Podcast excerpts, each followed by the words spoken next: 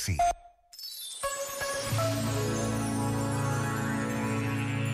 Quando não temos inteligência emocional para lidar com a raiva, ela encontra portas laterais por onde sair.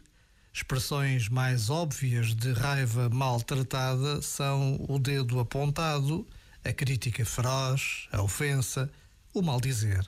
Mas a raiva maltratada pode assumir ainda outras expressões mais subtis, como o gozo, a ironia, o sarcasmo.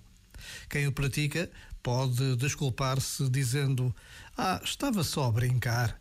Mas esse é um disfarce perigoso e preguiçoso. Muitas vezes falta é coragem para cuidar da própria raiva.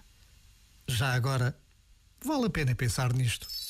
Este momento está disponível em podcast no site e na app.